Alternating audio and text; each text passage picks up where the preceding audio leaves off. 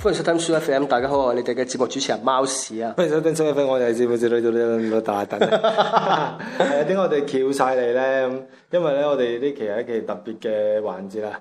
係啊，係誒冇諗住錄節目，但係無啦啦出嚟緊想錄節目，所以咧又完全冇夾過想講啲乜嘢係嘅。但係我哋又心有靈犀，又想知我哋有啲咩講。啊但係我哋都誒、統一都諗過呢個問題係啊，我哋一直一路食緊杯統一即食麵一路講啊。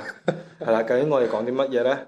係啊，係啊，咁樣我哋就係要計劃下我哋 Soo FM 呢個十年後嘅呢個計劃啊！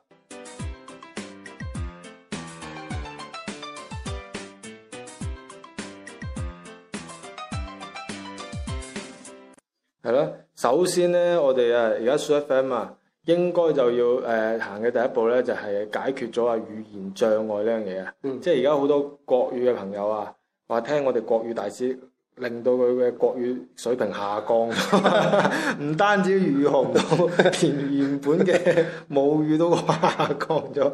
即係佢哋而家溝通同我阿媽啊，個阿媽問你食飯未，突然間 講唔到嘢啊， 溝通唔到，好大障礙。所以我哋誒呢個粵語嘅電台點樣去解決呢個問題咧？係啊，首先我哋要解決嘅問題啊，我哋就要誒、開啲粵語培訓班。係啦，嗯，喺全國咧，大概開首先第一步計劃，我哋大概開百零間算啦，咁樣就少得滯啊！第一步啫，百零間咁樣， 咁就係咯，招募啲國語嘅學員學翻我哋呢啲正統嘅粵語啊，咁樣佢就可以好順暢咁聽翻我哋嘅節目啦。咁如果開個咁嘅培訓班啊，你覺得咧誒、一個課程大概即係由唔識，即係由一個誒乜、都唔識嘅到一個即係識聽，要幾耐一個時間咧？嗯，如果係要系統啲嘅話，都可能要一個星期㗎。哇，都幾長喎、係啊，如果一個星期入邊啊，真係咁快學識啊，我哋會有啲咩嘅方法令到人哋咁短時間就可以真係聽得明粵語咧？係啊，Soo FM 教學方法咯，就係、譬如我哋攞我哋開頭嗰句話嚟做個教學啊，嗯咁樣第一日就誒、學識誒、大家好啊，啊呢個第一日。就第一日成日八個課時就學大家好啊！係啊，第二日咪就係、隔離隔離嗰啲人經過會以為呢間室啲人弱智啊！ 讀大家好讀成個晏晝，唔係啩？ 練鼓啲人打鼓同一個節拍都係打個零鐘就收手啦。 冇我哋發散噶嘛啲教學，哦啊大家好啊，咁第二個課時又學乜你嘢？哋又好啊嗰啲噶嘛，仲攞大家嚟問候人哋老母啊！ 係啦，咁學完大家好啊，咁我哋誒第二個課時會通常有啲咩學啊？第二個咪就係歡迎收聽 Soo FM 哇，咯，個學咁長啊！第二個哦係啊進階啊同埋要，書 FM 其實係英文嚟 喎，唔係都要學啲正統啲港嘅式廣州話係英文。港式嗰啲粵語啊咁你第三日咪學埋誒、我係，咁第四日咪貓屎，跟住第五日又我係，第六日咪大等咁咯。跟住就可以成個節目就聽完啦。所以係啊我哋之後嘅節目咧就係、得歡迎收聽 s FM，我係貓屎，我係大等完， 所以佢就可以成個節目就聽得明晒啦。一個非常之好嘅課程啦，幫到好多全國幾萬億嘅同胞啦， 係啊，誒，因為而家開放生育啊嘛，所以又會有幾萬億㗎啦。係啊，咁如果咁好嘅課程啊，我哋決定個收費定價係點樣嘅咧？咪收佢定價嘅話，初步嘅話，鼓勵性啊，都有獎學金嘅啊！啊。如果你係中文系嗰啲過嚟收嘅話咧，哦我哋會一千蚊獎學金啦。然之後誒、呃我即係哋嘅免你一千蚊，係免一千蚊獎學金。係我哋嘅課程嘅學費大概係萬零蚊嘅啫。係啊，哇，已經免好多啦。係啊，咁如果係唔係語言系嘅咧，係嗰啲誒誒嗰啲物理系嗰啲人咧，咪你係嗰啲咪誒原價百分之加百分之二十 咯。如果農務系咧，農務系嗰啲 講快啲，加農務系嗰啲咪加百分之五十咯。 點解咁唔公平咧？因為你要花更多時間去教識佢哋呢啲嘢，個農務系人哋唔代表蠢嘅喎， 唔係蠢啊，真係語言呢啲嘢啊，要講天分。係講天分。咁如果嗱好啦，我考條數睇下，嗱，你話咧誒嗰個就語言係減一千蚊啦嚇，啊，農務係減加百分之五十啦。咁啱啱物理係即係幾多錢咧？ 個總價、總收費標準呢啲我哋要知嘅喎，或者有學生會咁問嘅喎。係啊，但係我哋個原價未定嘛，所以都唔係好清楚。到時我哋定咗再計 咯。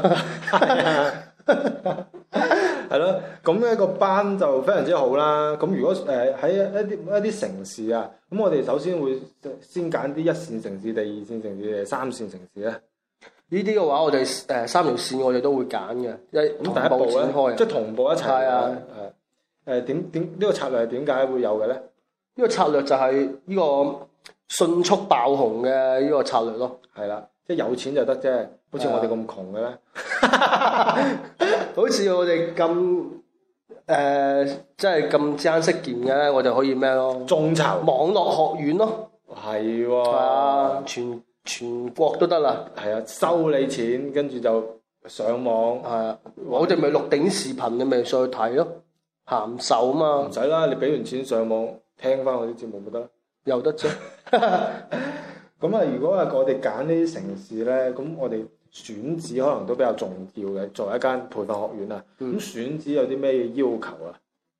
培訓學院如果喺網絡就唔需要啦，但係我哋都有個招生辦，即係線下嘅。招生係辦，啦，咁點樣咧？招生辦嘅話咪喺北上廣啊嗰啲。即係高速公路上面 收費站係設立，因為出入個城市一定要經過嗰條收費係啊站，咁嗰度就一定會睇得到噶嘛，係咪係先？啦，非常之唔錯嘅啊方法啦。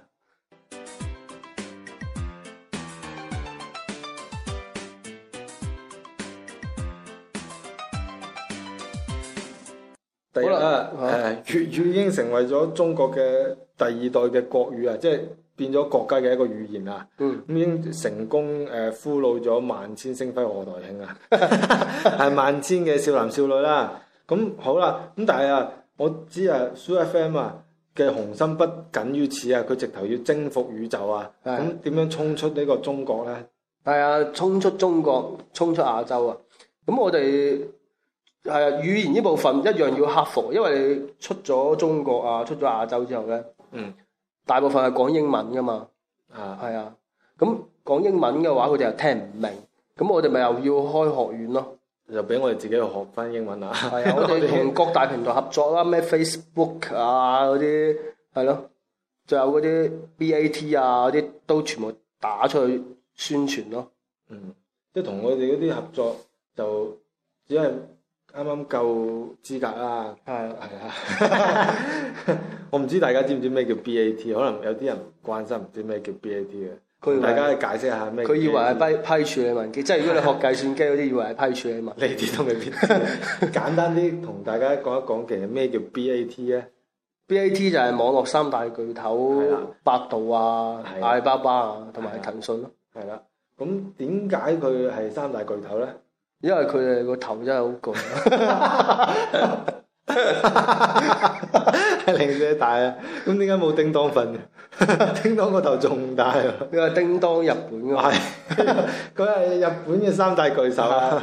如果日本三大巨頭，除咗叮當，仲有咩坑人物係個頭大？仲有啊小丸子都計㗎啦，嚇選字咯，同埋誒麵包超人係嘛？係啊，三大日本三大巨頭。咁好啦，咁同呢三個巨頭做一個誒、呃合作啦。咁合作完啊，咁但係咧就涉及到啊誒點樣誒、呃即係啲師生，即係老師係點樣招翻嚟咧？老師，係啊啲資資源老師好多㗎嘛，因為誒、嗯你講粵語就請啲粵語嘅專家啊，或者係但係佢又唔電識台嗰國語啲，喎仲有有啲各人大電台粵語電台嘅 DJ 啊，啲都可以。即係誒啲去香港電台揾下森美啊，係啊，喺港電台揾下阮星航啊，係咯，發份邀請函過去，唔使邀請應啦，佢該係係求職信啊發上嚟啦，佢哋係 嘛？唔係佢哋五五大牌都要嘅，邀請下嘅。咁其他嗰啲我咪咪發份招聘廣告出嚟。發條信息就算啦，政府都要錢啦，係啦，咁啊，咁你你誒假設俾你招收到呢個師誒誒呢個老師啦，咁點樣可以保，即係你間嘢嘅核心競爭力係乜嘢？啊即係點能夠保證到你呢個學院可以學得到呢、個誒、呃、粵語啊？即係我就算我中意聽你電台，但我可能去第二個粵語培訓班度學粵語，唔去你度咁，咁點樣可以防止呢啲嘢發生？因為我哋有咩競爭力咧，夠搞笑咯，即係即係我哋學一路學一路好歡樂㗎，或者我哋人哋嘅課仲堂。好笑過你咧，即係成堂課啊，個老師一句話都冇講就喺度哈哈哈哈哈哈哈哈成八個鐘啊！嗰啲係白痴 啫，我哋呢度係有智慧啊嘛，難夠難啊嘛，咁同埋咧，啲學生啊，如果真係學晒成個課程，都真係唔識聽，咁我哋會你啊會有啲乜嘢嘅保證咧？即係有啲培訓學院話你學完，佢保證你失業噶嘛。咁我哋真 係， 但係你學完你唔識，佢可以保證你失業。咁啊真係保證到喎，你真係揾唔到工啊嘛。 即係我哋有冇啲類似咁嘅保證可以承諾到咧？都有㗎。例如咧，保證誒、呃保證三個月可以繼續學咯。或者保證你會誒、呃再學第二期咯，因為你聽唔明第一期，第一第一期嘅班你聽唔明。或者保證你學。學第二期嘅話，就會減免百分之十嘅學費咯。係啊，但係加翻誒百分之十嘅書簿費啦， 條總數係大咗啦。咁 好啦，誒、即係如果啊，誒、即係去到瑞典呢個國家，要開個咁嘅培訓班，會唔會難啲咧？即係一個人要識講瑞典話，咁啊又要識講粵語，仲要識教人嘅，會唔會真係難啲？呢啲能人才難揾啲咯。但係其實有個好啲嘅方法培訓嘅，譬如咧叫人一路食住瑞士糖一路講嘢，咁啊瑞士瑞士就瑞典話㗎啦。係咩？係攣翻粒糖就係廣州話啦， 所以佢教只要講瑞典話嘅時候含咗粒糖，哦，誒個老師條脷忙啲咯，嚟嚟嚟嚟嚟咁你又攣糖又食糖又攣糖，哦咁丹麥咧，單咪咪食曲奇咯，啊係藍藍罐罐曲曲奇奇一咯，路食一路上課。係啊，咁如果話誒誒呢個泰國咧，泰國啊咪食呢個咖喱咯，印度咧，印度食咖喱，印度係飛餅啊，非都係食咖喱係嘛？唔係啊，唔係泰國好似唔係咖喱喎。哇泰國梗係咖喱啊，唔通食人嘅？唔係印度咖喱啊嘛，印度食咖喱啊，泰國食咩？但我食杏仁噶嘛，泰國食杏仁嘅咩？梗係啦，咁比利時咧比利食時利是啊？食誒利是糖 咯，食朱古力啊！比利時係咪一比利時？誒死啦！我記有冇記咗比利時？好似係食朱古力啊！係咪？墨西哥咧，好時啫嘛，係嘛朱古力，誒咁有時好事就食朱古力啫，咁壞嘅時候咧就唔食朱古力㗎啦。係啊咁墨西哥咧，墨西哥墨魚墨丸。西班牙咧，唔係喎，墨西匈牙利呢哥食嗰個咩係嘛雞肉卷啊 嘛，咁老北京我都知啦。係咯，我哋已經有晒啲對策啦，係咪係啊先？知道點樣去教唔同嘅語言嘅國家嘅人啦。 原來係咁簡單嘅 啫，係啦。咁咧，咁語言呢部分已經攻克咗啦，咁我哋仲有啲咩其他途徑要係打啦，出？下一 part 話你聽啊。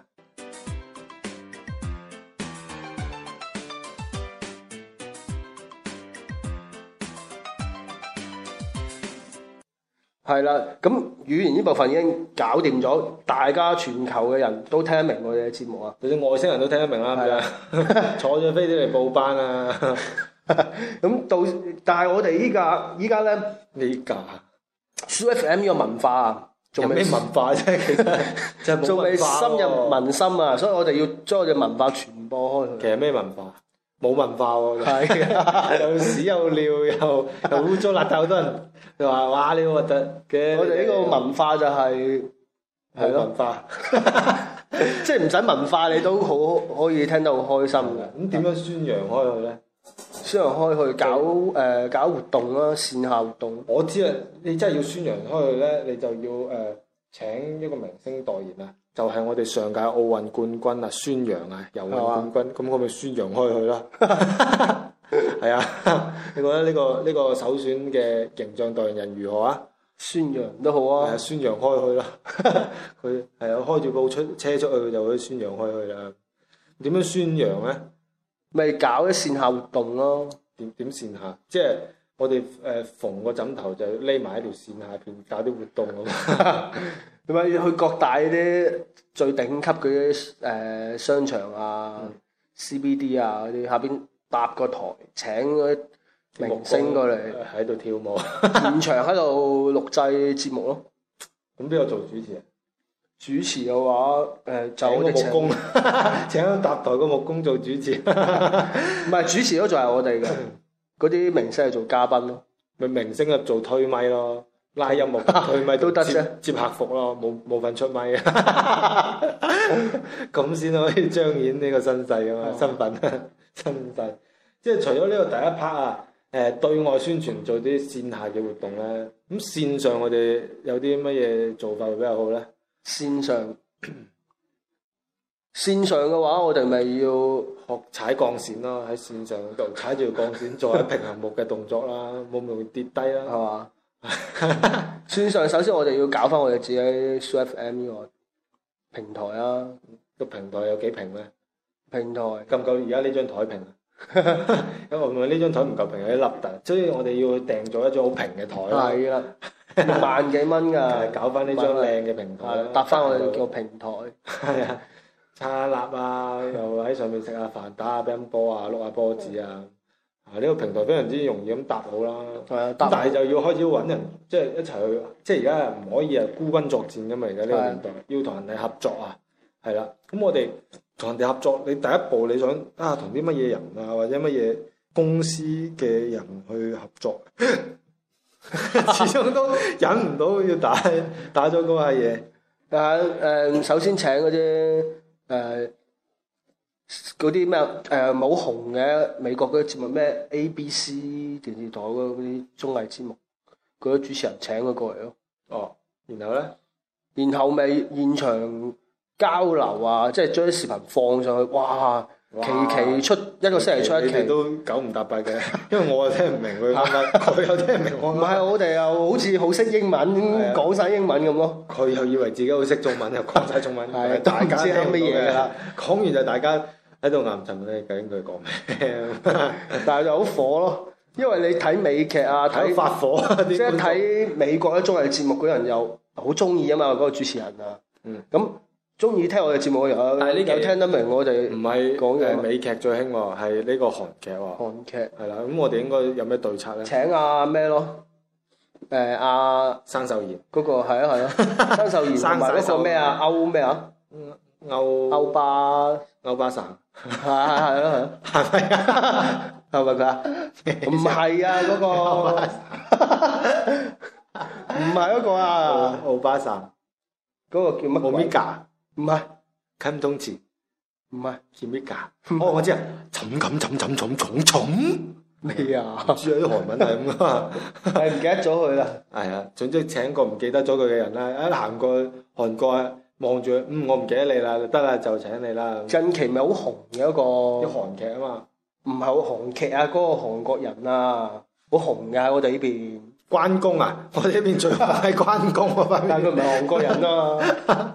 我邊最紅你話乳豬啊，歐全體語歐言好似有個歐字嘅。後面啊勾你上岸，勾你 根，係啊，唔記得 咗。各位聽眾記得嘅話，記得同我講翻啊。全指男嘅女㗎，男噶，好高嘅話佢，可能你冇睇綜藝節目呢個。係綜藝節目啊，係啊，喺我哋喺我哋啲節目咪好紅嘅。李明烤係啊係啊係啊，嗰個勾乜嘢啫？邊有名勾係嘢？啊勾啊，聽死人啊！喂，我講話喂，個日本人取啊，阿取都粒釘都好紅啊，勾啊，哇，揾死人！係 啊，就係佢啊，歐生啊，肯定要請佢過嚟啦。人哋唔理你啊，連人哋叫咩名都都唔知。就係佢咁先記得到我，連佢個名都唔記得，個個都記得佢。即係咁先有特別啊！係啊，咁請咗啲呃誒世界各地嘅明星幫你做呢個代言啊！咁但係咧，即係開咁上下啊，即係同啲誒聽眾要有啲良好嘅互動或者一啲友誼嘅關係啊！我哋會舉下好多即係啲年會啊、一啲活動會舉行嘅喎、係啊即係我哋有啲咩類型嘅活動會展開咧？我哋會徵集一啲誒、嗯我哋啲忠實 fans 自己錄製啲好有水平嘅節目，我哋精選出嚟就做我哋嘅刪晒佢。 嘅誒，做我哋呢個春晚嘅播出嘅節目咯。春晚其實係咪一定春天先開嘅？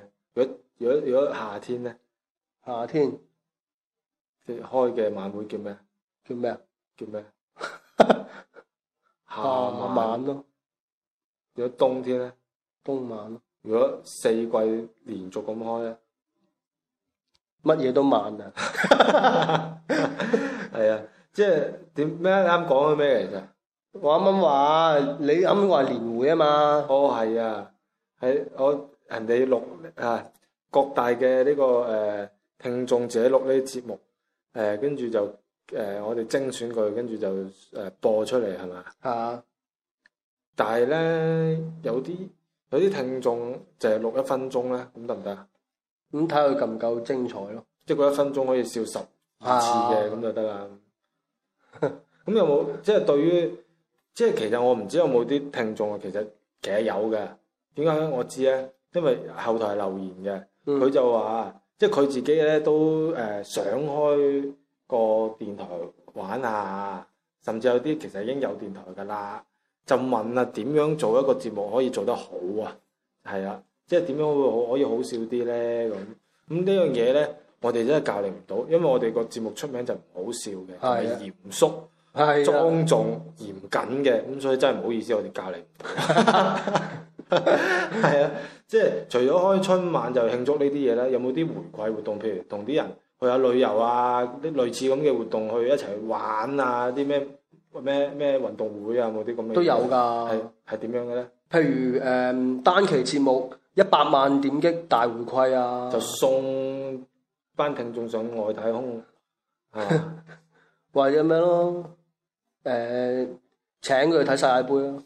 係啦，請你睇世界盃啦，跟住全部人圍圍埋晒啊！你就攞啊，你就係間前幾日啊喺 M 記食嗰個套餐加三蚊換個出嚟嗰只杯啊，哦，係啊，嗰只杯就係叫世界盃啊！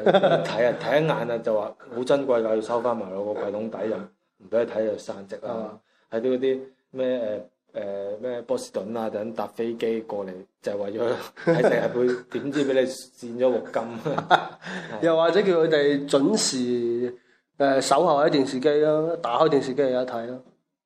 但係播完喎世界盃，啊！而家播完之下，即係可以我睇哋重未播噶嘛？啊有得啫。未來我哋都會有呢啲活動。哇，講到我心都喐喎。咁如果想成為你嘅誒誒呢個啊粉絲旗下嘅粉絲啊，咁可以點樣做啊？就去市場買啦。係誒、啊，市場啲粉絲唔係好貴嘅啫，有冇少少可以。你有冇試過粉絲煮煮煮米粉啊？點樣口感啊？你會誒、呃分得清個粉絲同埋誒米粉嘅花青好大區別㗎。係啊粉絲係點嘅口感？粉絲咪透明嘅淋直直米粉咁都係咯。啊米粉米粉好韌㗎嘛，如果食米粉點樣食好啲？一般。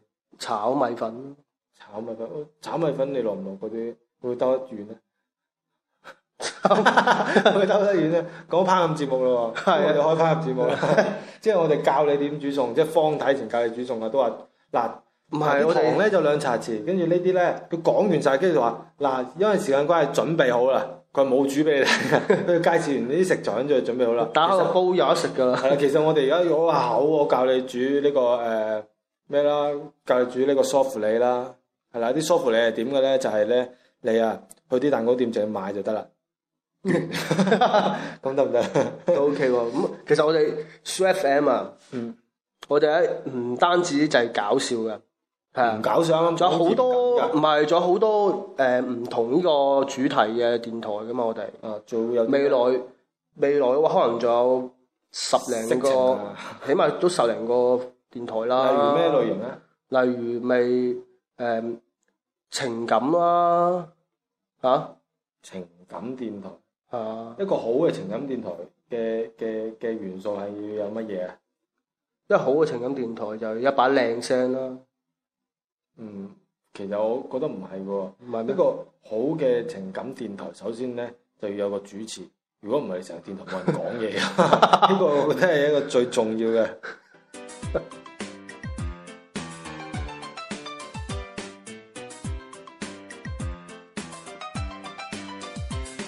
聽完呢期咧，我哋後台有好多三三字經法嚟嘅，就係、啲無厘頭， 就係呢三個字啦。咁好多人好中意發三個字俾我哋嘅，係啦，我哋咧唔好理啦，就齋 hea hea 談咗啊，托咗呢幾下嘢啊，咁啊，其實咧有啲嘢咧就真係真嘅，但係有啲嘢咧係真 係真嘅，係啊，就即因為有兩樣嘢都真啊，係啊 就話真真真假假假係啦，就唔再你只要自己分相信我咪得 咯。係啦，講咗咁多誒、呃我哋嘅真真假假啦，咁今期節目又去到差唔多噶係啦。啊，咁咧誒，差唔多嘅時候就要捧翻幾堂誒、呃例牌菜上嚟啦。係啊。例牌賽第一道啊，就係我哋嘅微信公眾號啦。我哋公眾號 I D 係幾多咧？誒、S O O 二零一一一一一二五個一唔好打錯啊！仲有我哋嘅官方微博嘅名稱係幾多 咧？就係 S O O F M 即係 s o F M 搜索人嗰個類別搜索，千祈唔好喺誒默認綜合個類別度搜索啊！如果唔係，今期啊會誒、呃搜索到一條螺絲粉，但係直咗嘅螺絲粉啊！螺絲粉。係啦，即係而家我哋嘅節目咧就固緊喺每一個星期嘅其中兩日喺度更新嘅，係邊兩日咧？分別就係每個星期嘅星期二同埋星期五啦。係幾多點咧？就係、啊，你估下知啊。係啦，如果估唔到嘅話咧，就聽我哋呢句你就知㗎啦。拜拜。拜拜。